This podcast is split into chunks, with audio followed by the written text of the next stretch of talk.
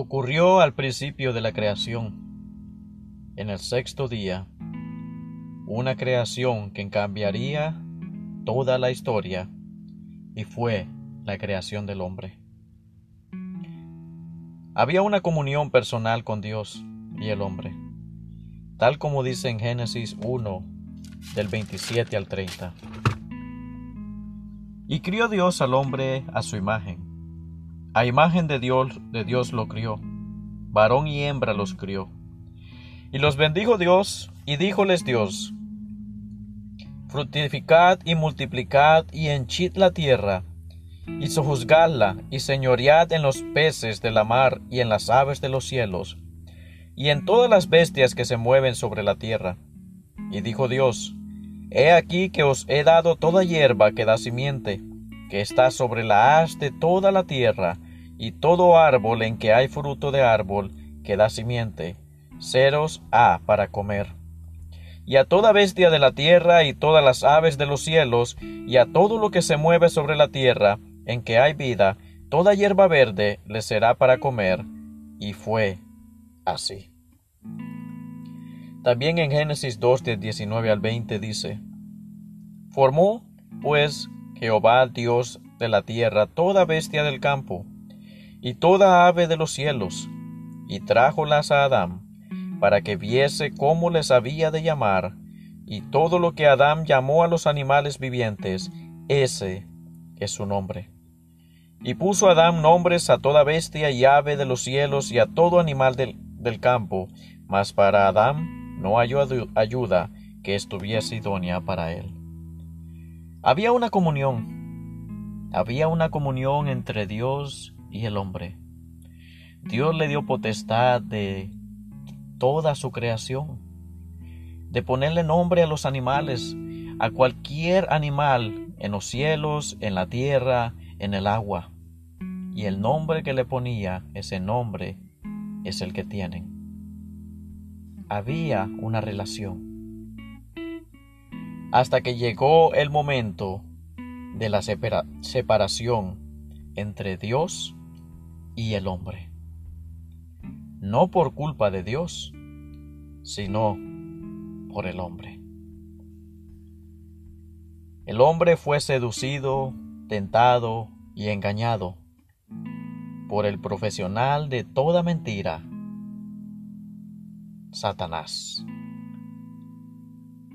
Vino entonces la expulsión del hombre del huerto de Edén. Génesis 3 del 23 al 24 dice, Y sacólos Jehová del huerto de, de Edén, para que labrase la tierra de que fue tomado. Echó, pues, fuera al hombre y puso al oriente del huerto de Edén querubines y una espada encendida que se revolvía a todos lados para guardar el camino del árbol de la vida. ¿Qué fue lo que ocurrió entre esa relación? ¿Por qué Dios lo sacó del huerto de Edén? Si todo era perfecto, si había una buena relación, si Dios le había dado la potestad de todo. Génesis capítulo 3, versículo 1.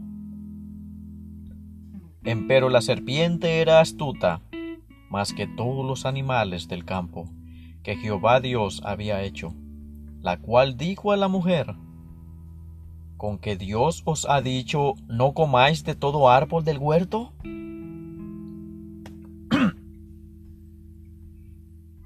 ¿Fue Dios que les dijo a ellos que no comieran de todo árbol del huerto?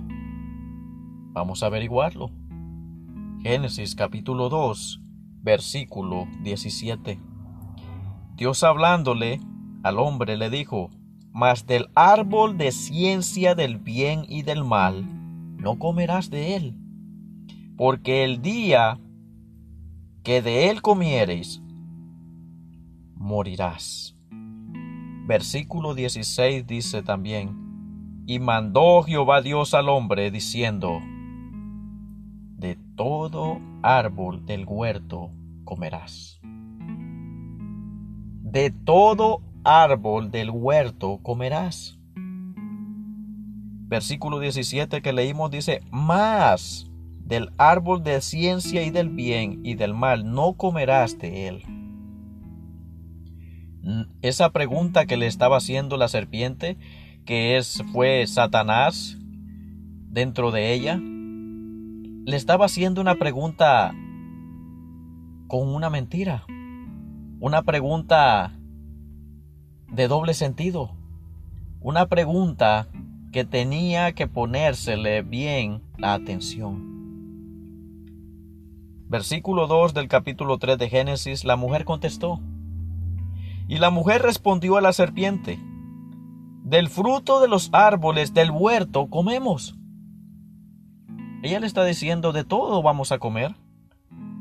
Ella está respondiendo bien, tal como Dios estaba diciendo. Mas del fruto del árbol que está en medio del huerto, dijo Dios, no comeréis de él, ni le tocaréis porque no muráis. Recuerden, aquí estamos tratando con el profesional de toda mentira. Comenzó con una pregunta errónea, pero quería poner y dejar esa duda y esa pregunta en la mente de Eva. Ella le respondió bien en la primera parte, pero en la segunda parte ya estaba agregando palabras.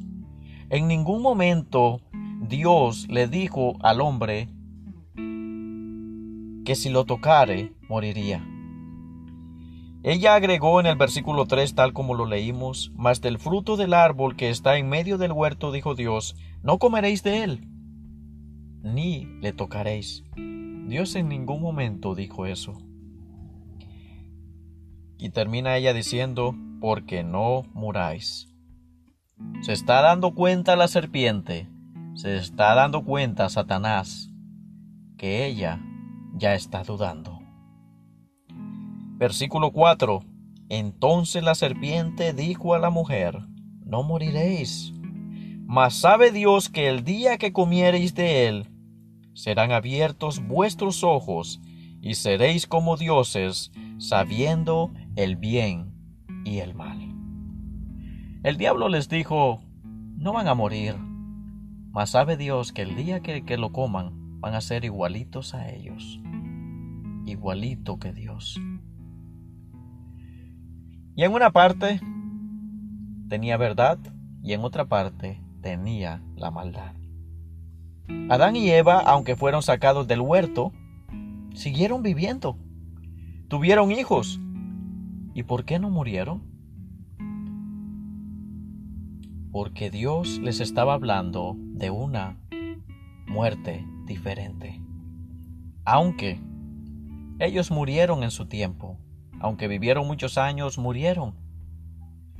Pero Dios les estaba hablando más de una muerte que nos relaciona a cada uno de nosotros en este tiempo, y era la muerte espiritual la relación que Dios tenía con ellos en el huerto, esa muerte desapareció. Esa muerte comenzó. Esa, esa relación desapareció. En el principio, el hombre no moría. Ahora sí. En el principio Dios y el hombre tenían una relación. Ahora no. En el principio no había pecado. Ahora sí. En el principio su creación era perfecta. Ahora no. Pero la pregunta es, ¿Cómo vamos a arreglar todo esto de nuevo? Ahora para arreglar todo ese problema del principio, hay que volver a comenzar de nuevo. Entonces te preguntas, pero ¿cómo se hará eso? ¿Cómo se puede comenzar de nuevo? ¿Cómo se puede obtener esa relación que se perdió desde el principio? Sabemos que como humanos nos es imposible agradar a Dios a la perfección. porque mientras vivamos en esta tierra, seguiremos siendo pecadores. Podemos verlo en Romanos, Romanos capítulo 3, versículo 10. Dice la palabra de Dios, como está escrito, no hay justo ni aún uno. Nos recuerda que no hay justo ni aún uno. Nos recuerda que no, no podemos justificarnos en la presencia de Dios. Y aún Romanos 3:23 nos dice, por cuanto todos pecaron y están destituidos de la gloria de Dios. Por cuanto no solo Adán y Eva, dice, por cuanto todos pecaron, están destituidos de la gloria de Dios. Por causa de ese pecado de Adán y Eva, por causa de la desobediencia, ese pecado se agregó a cada uno de los seres humanos de la tierra. Y ahí estás tú y ahí estoy yo. Por esa causa, por ese pecado, estamos destituidos de la gloria de Dios. No nos merecemos el cielo. Nos quiere decir que ya no, no nos merecemos ni la relación con Dios. No nos merecemos ni su misericordia porque le fallamos. Esto nos recalca que ya estamos destituidos de la gloria de Dios por causa del pecado. Pero hay algo que tenemos que recalcar. Y es en Primera de Pedro, capítulo 1, del versículo 17, del versículo 18 en adelante. Primera de Pedro, capítulo 1, del versículo 18 en adelante. Sabiendo que habéis sido rescatados de vuestra vana conversación, la cual recibisteis de vuestros padres, no con cosas corruptibles como oro o plata. Versículo 19. Sino con la sangre preciosa de Cristo como de un cordero sin mancha y sin contaminación. Versículo 20. Ya ordenado antes de la fundación del mundo, pero manifestado en los postrimeros tiempos por amor de vosotros. Algo está pasando aquí. Hubo una conversación antes de la fundación del mundo. ¿Qué pasó? Sabía que íbamos a, a caer. Dios tenía preparado un plan B. Dios tenía preparado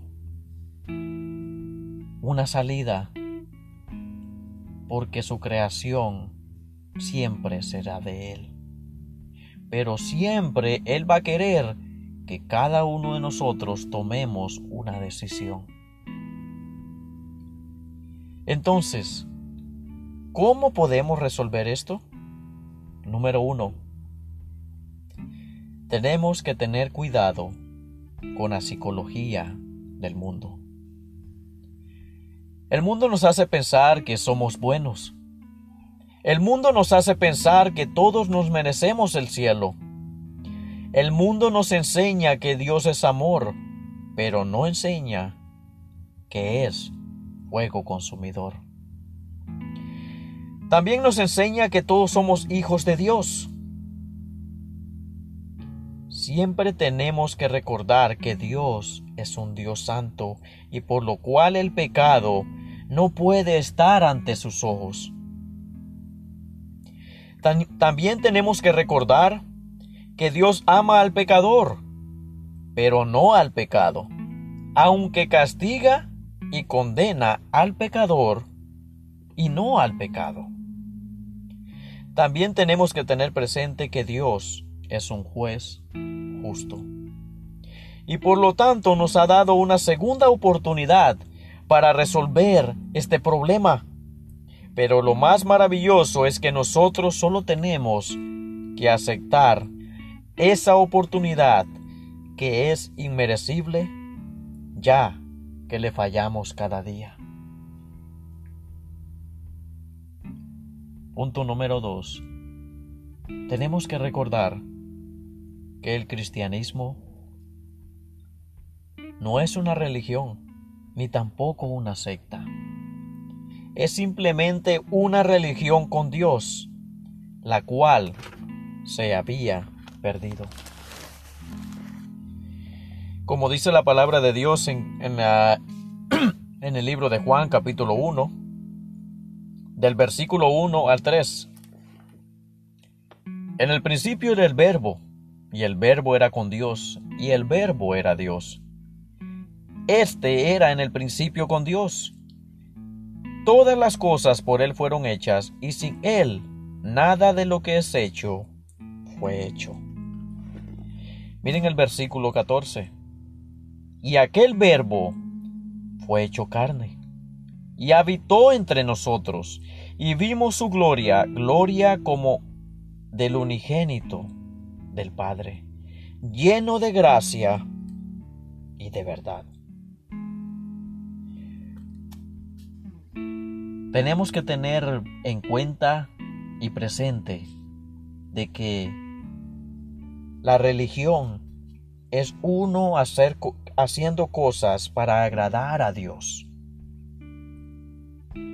Pero el cristianismo es Dios buscándonos a nosotros. Como dice lo que acabamos de leer en el versículo capítulo 1, versículo 1 de Juan. En el principio era el verbo y el verbo era con Dios, y el verbo era Dios.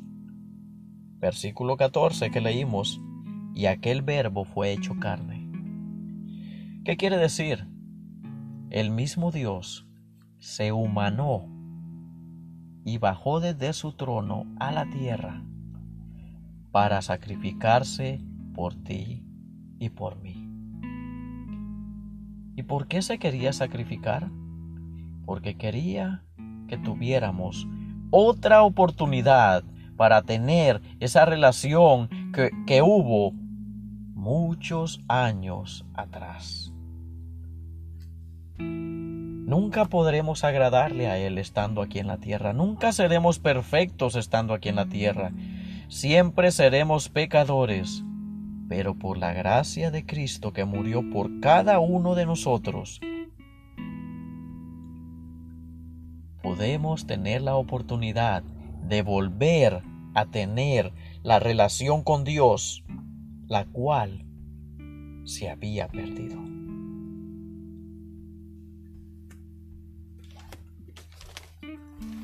Juan 3:16 nos habla más claro. Dice la palabra de Dios en Juan 3:16.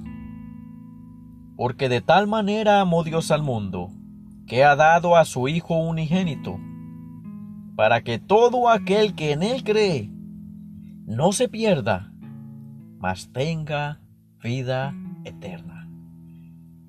Dice la palabra de Dios de nuevo, porque de tal manera amó Dios al mundo. No dice amó Dios a unos cuantos. No dice amó Dios a Israel nada más. Dice amó Dios al mundo a cada uno de nosotros, que ha dado a su Hijo unigénito para qué? Para que todo aquel que en Él cree, ¿quién es Él? Era aquel verbo, el verbo que se hizo carne. Ese fue Jesucristo. Ese es Dios. Si creemos que Él hizo todo eso por nosotros, porque no somos merecedores de, estar en la gloria de Dios, pero, como dice aquí, para que todo aquel que en Él cree, dice, no se pierda. ¿Y en qué nos vamos a perder? Hay dos lugares que podemos ir dependiendo de la decisión que tomamos. Uno está el cielo otro es el infierno. Dice, para que todo aquel que en él cree no se pierda, mas tenga vida eterna. Versículo 17 y 18 nos advierte las consecuencias al no aceptar a Cristo. Versículo 17 y 18 dicen, porque no envió Dios a su Hijo al mundo para que condene al mundo, mas para que el mundo sea salvo por él. Dios no, no, no bajó a la tierra para condenar al mundo. El que se condena a sí mismo es el humano. El que se condena a sí mismo es uno mismo. Uno es el que tiene que tomar la decisión. Dios te está diciendo en este momento, yo no, no, quiero un amor obligado, yo no quiero tener a alguien en el cielo obligado, yo quiero que tú tomes la decisión. ¿Quieres volver a tener la relación conmigo, la cual había al principio de la creación? Acepta a mi hijo, acéptame que vine a morir por ti a esta tierra. Y tú necesitas un Salvador. Tú necesitas a alguien que te ayude como un puente para volver a remediar esa relación que se había perdido entre tú y yo. Versículo 18 de este mismo capítulo de 3 de Juan dice, El que en él cree, el que cree en Cristo, no es condenado, mas el que no cree ya es condenado, porque no creyó en el nombre del unigénito Hijo de Dios. Aquí está poniendo las cosas claras. El que cree en Cristo no es condenado, mas el que no cree ya es condenado. Aquí es eres tú y soy yo el que tiene que tomar la decisión. Porque no creyó en el nombre del unigénito Hijo de Dios. La decisión está en nuestras manos. La decisión es nosotros aceptar a Cristo en nuestros corazones. ¿Sí o no? Porque tenemos que tener presentes lo que dice en Juan, libro de Juan capítulo 1. Y es que no todos, todos no somos hijos de Dios, sino que somos creación. Comenzamos a ser hijos de Dios cuando recibimos a Cristo como nuestro único y suficiente Salvador sino meramente nos quedamos como creación. Juan 1 del 11 al 12 dice, a lo suyo vino y los suyos no le recibieron. Pero miren el versículo 12. Mas a todos los que le recibieron, ¿a quién recibieron? A Cristo. Dióles potestad de ser hechos hijos de Dios a los que creen en que en su nombre. Dióles potestad de ser hechos.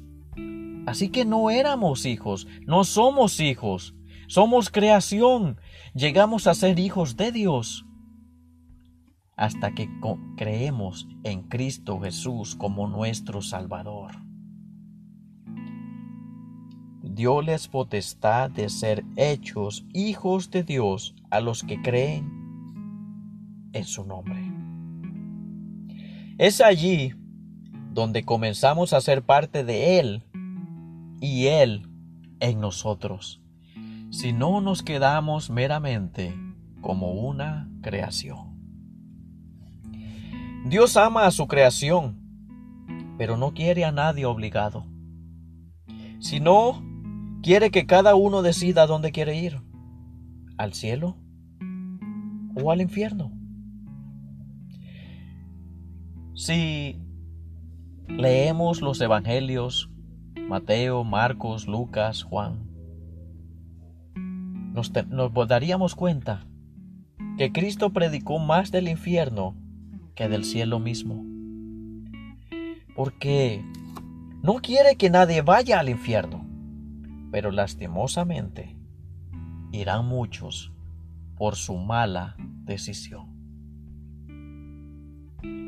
Pero lastimosamente irán muchos por su mala decisión.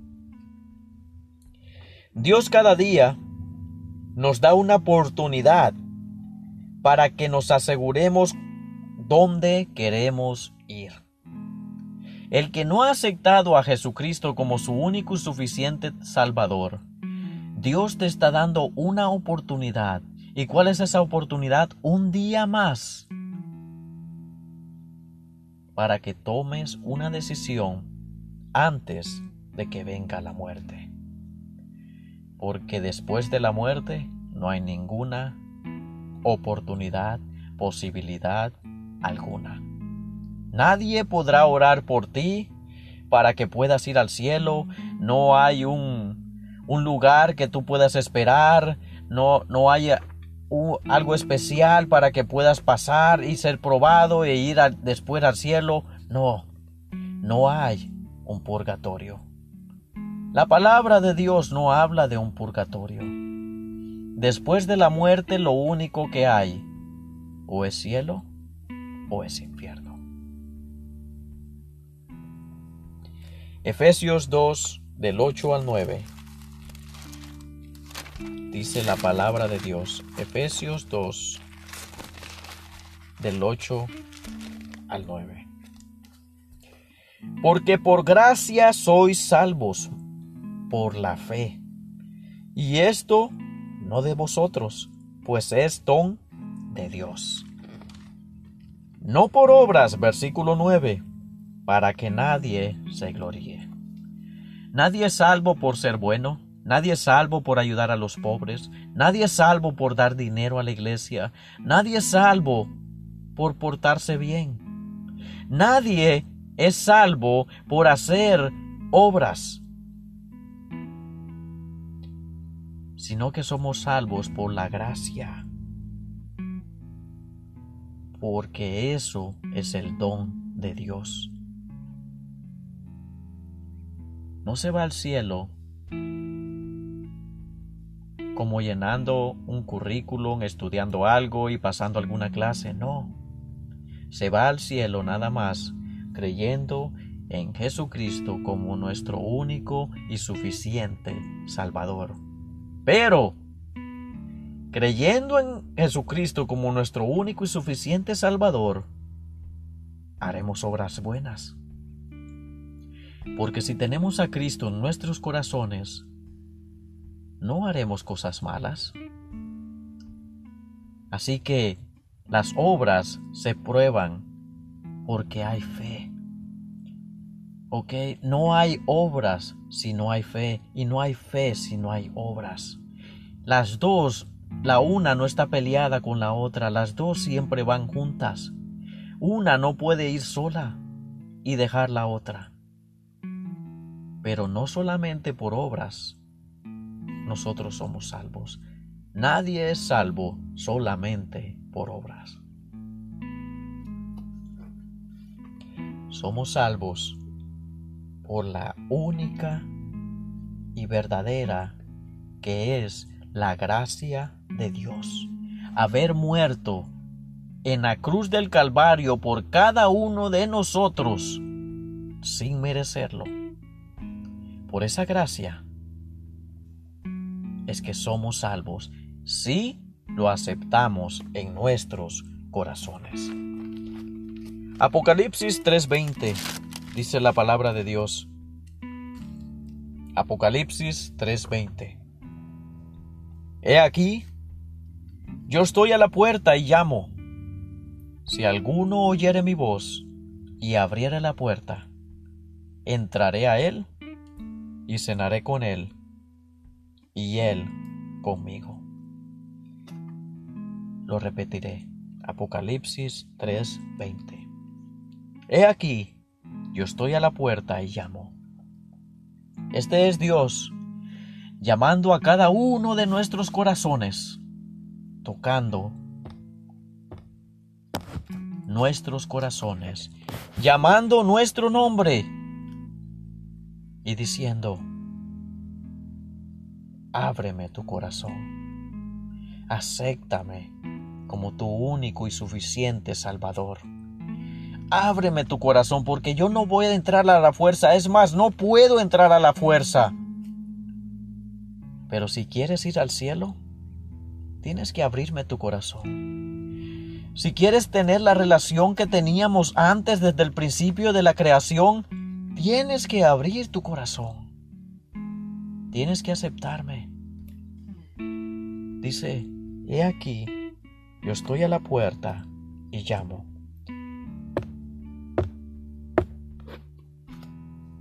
Dios está tocando tu corazón en este momento.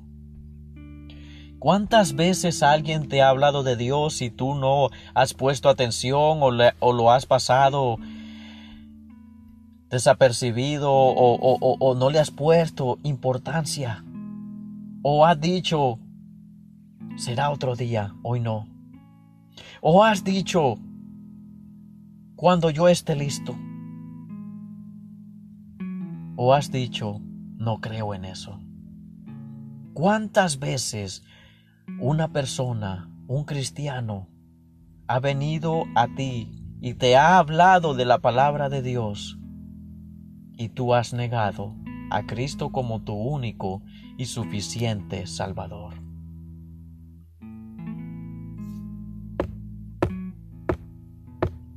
He aquí, yo estoy a la puerta y llamo. Si alguno oyere mi voz y abriere la puerta, entraré a él y cenaré con Él y Él conmigo. Él quiere tener la comunión con nosotros. Él quiere volver a arreglar las cosas tal como eran desde el principio. Aunque no fue su culpa, Él murió por ti y Él murió por mí. En esa cruz del Calvario, donde le pusieron los clavos, donde lo azotaron, donde lo escupieron, donde le pusieron una corona de espinas, donde lo hicieron cargar su propia cruz por ti y por mí. Él bajó desde el cielo para morir por ti y por mí. ¿Qué más amor tú quieres? Él quiere reanudar los votos con nosotros, pero quiere que nosotros tomemos la decisión. Esa relación que que Dios quiere recobrar se necesita de un corazón que abra para que Cristo pueda entrar y ser el mayordomo, el dueño de ese de esa vida. ¿Qué pasará después de ti a ti después de la muerte cuando te llegue? ¿O irás al cielo o irás al infierno? ¿A dónde tú decides ir? Recuerda que cada decisión tiene consecuencias, o sean buenas o sean malas.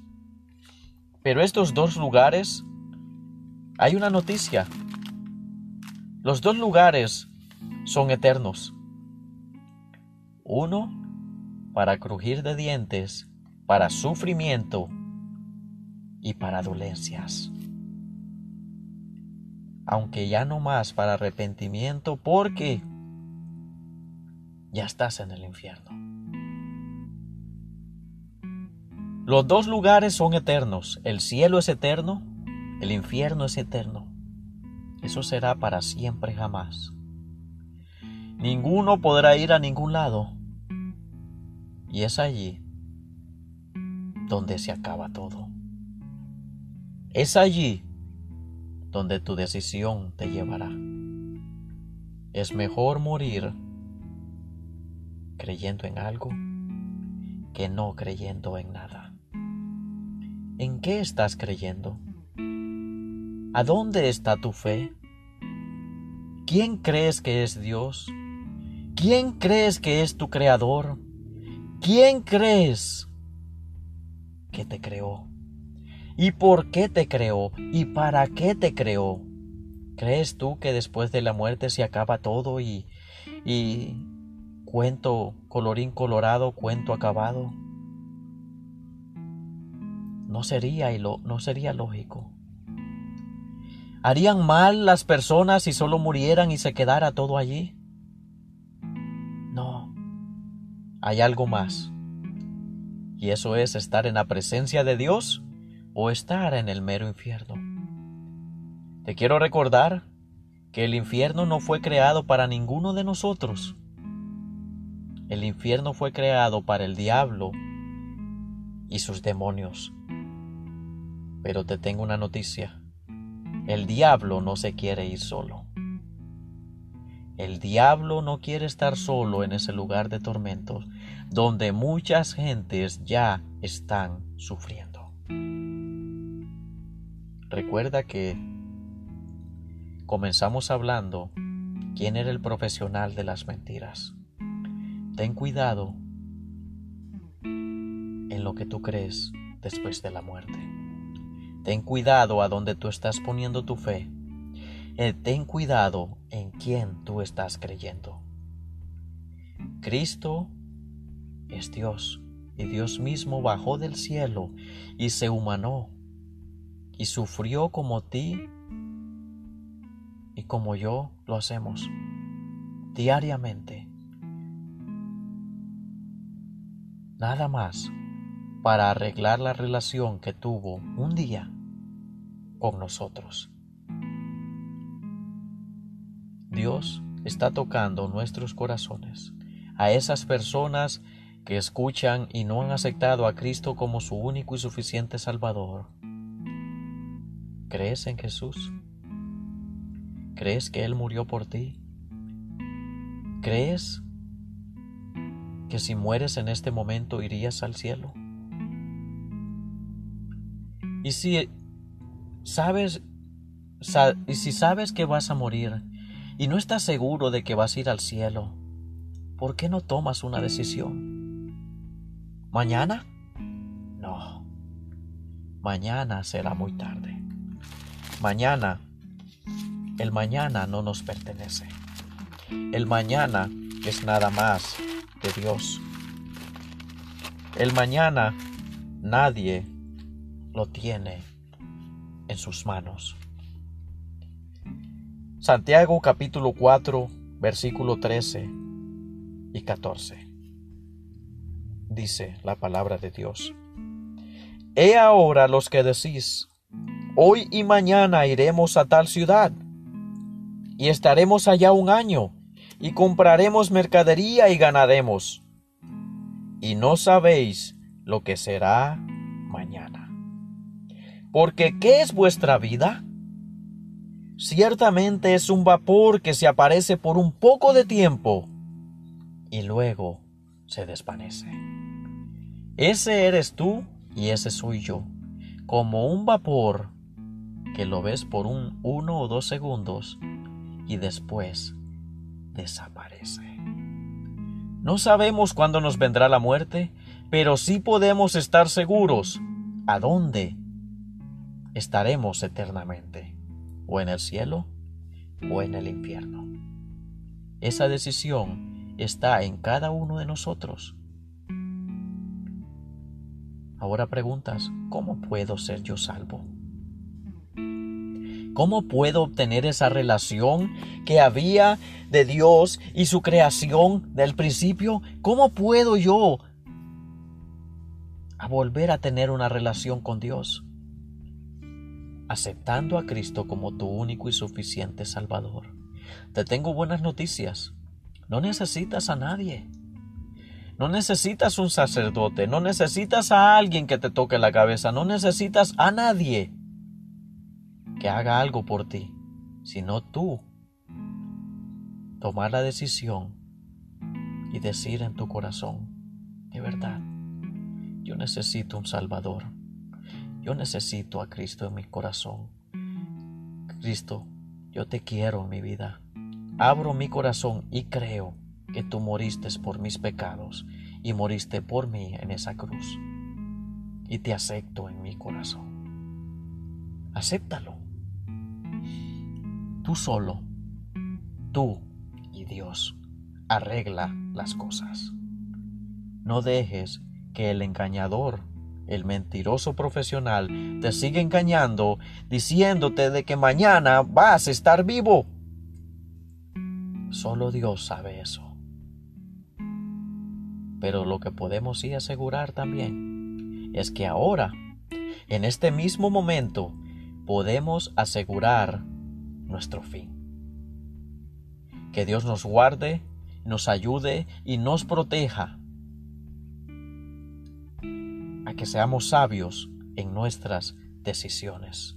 Vamos a orar. Padre amado Señor, venimos ante ti en este momento a agradecerte por tu palabra agradecerte por el sacrificio que hiciste por cada uno de nosotros en esa cruz. Damos gracias, Señor, porque tú siempre has querido renovar los votos contigo y nosotros, pero depende de cada uno de nosotros tomar esa decisión. Ayúdanos, Señor, a ser sabio en nuestras decisiones y te damos gracias por todo lo que has hecho y seguirás haciendo. En el nombre de Jesús. Amén.